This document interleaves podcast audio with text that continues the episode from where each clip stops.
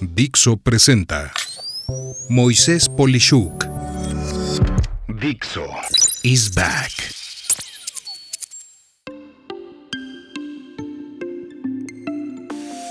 Episodio 5 de la estructura administrativa.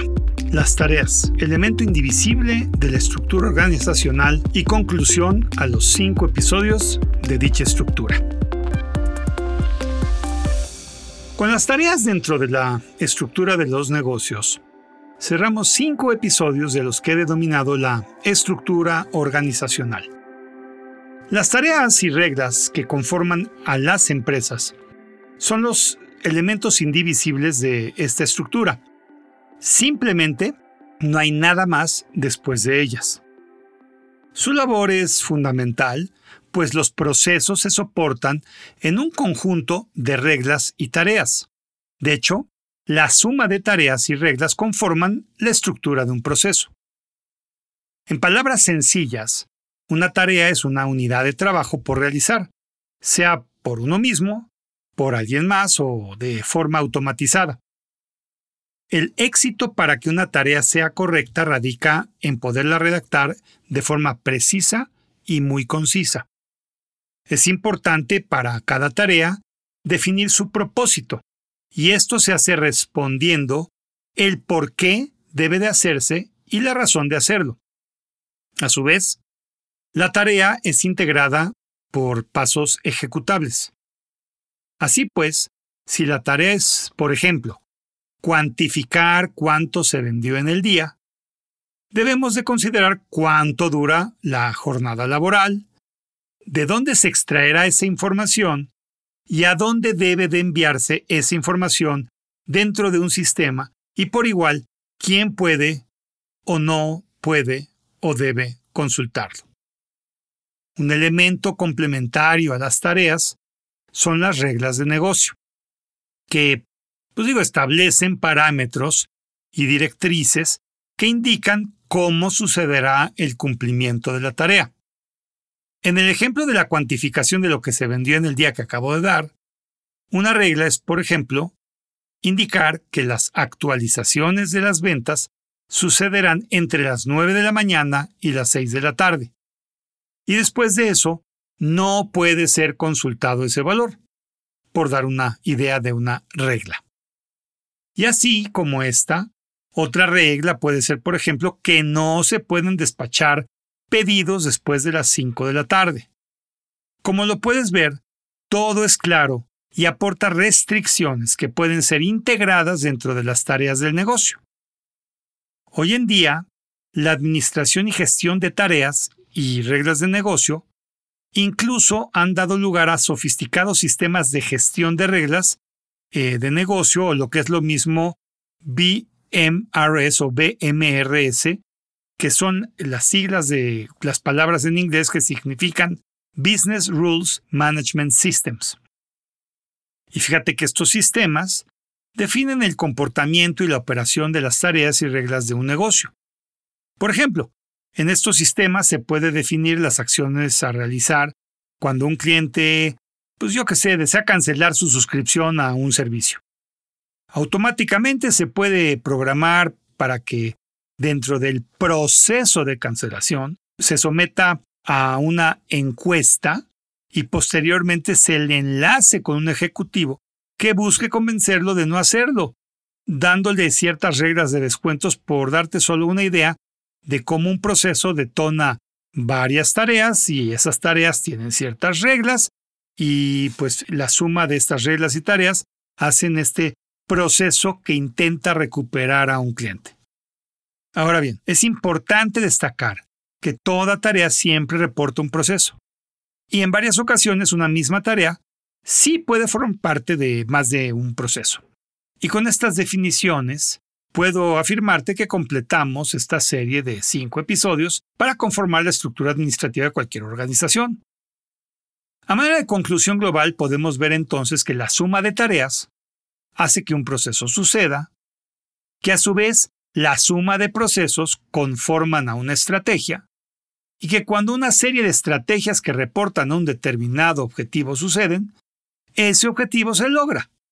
Y finalmente, Cuando todos los objetivos descritos se logran, se cumple la misión de la empresa.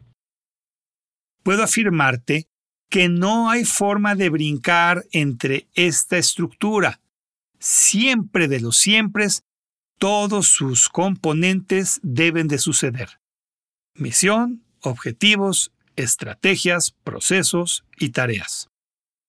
Así pues, te deseo que crees una misión que inspire, con objetivos que puedan medirse, estrategias que logren los objetivos y procesos increíbles para esas estrategias y tareas que sean claras para que siempre funcionen tus procesos. Por último, muchos podrán criticar un punto que sucede en la creación de estructuras organizacionales y es la creación, entre comillas, de la visión del negocio.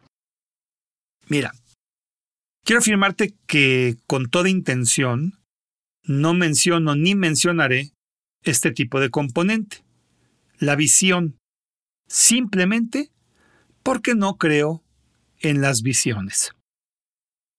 En toda, toda mi experiencia en negocios, he visto que las visiones de los negocios son eso, visiones, o dicho en otra forma, espejismos, lucubraciones, o hasta, me atrevo a decirles, alucinaciones.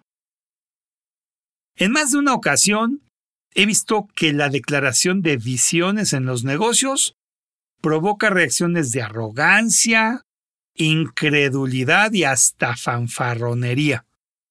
No quiero ni mencionar el nombre de empresas muy respetables que han declarado estas visiones de ellos, pero en mi opinión, nada puede afirmar o negar con elementos de juicio el cómo puede llegar a cumplirse una visión y siempre de los siempre cuando las lees ya viendo hacia atrás, puedes morirte de la risa de la sarta de estupideces que conformaron una visión en un momento determinado. Simplemente yo he acuñado una frase en este sentido al decirte que visiones sin ejecuciones son simplemente ilusiones. Y en la vida de los negocios, las ilusiones no pueden ser un elemento válido a considerar. Puedes estar o no de acuerdo con mi forma de pensar, pero en esencia, por esta razón, no pretendo nunca incluir a la visión en los componentes de la estructura administrativa simplemente porque lo considero como algo vago y no capaz de ser estructurado como los cinco componentes que en su momento he descrito en estos cinco episodios. Finalmente, otras personas consideran que en esta etapa de la estructura administrativa se deben de incluir los valores y principios de la organización. Fíjate que tampoco los considero ni los incluyo. Esto primeramente por considerar que son elementos que reflejan la personalidad de los fundadores de una organización o sus líderes, y a diferencia de la visión, sí los considero importantes, mas no como un componente de la estructura administrativa, sino más bien como un componente de los criterios de pensamiento de la organización. Yo los coloco dentro del ideario o principios del negocio, que si bien es importantísimo, nos distraería para la creación de los cinco conceptos que he descrito. Totalmente de acuerdo con poner todo esto en los códigos de conducta de la organización, por ejemplo. Espera entonces que, aplicando los cinco episodios que he descrito, puedas dar orden a tu empresa, a tus relaciones e incluso a tu persona. Finalmente, si se tiene una estructura, se pueden esperar resultados. Pero cuando no tienes un plan, el plan entonces es fallar. ¿No crees? Soy Moisés Polishuk y agradezco que me hayas escuchado. Hasta la próxima. Dixo is back.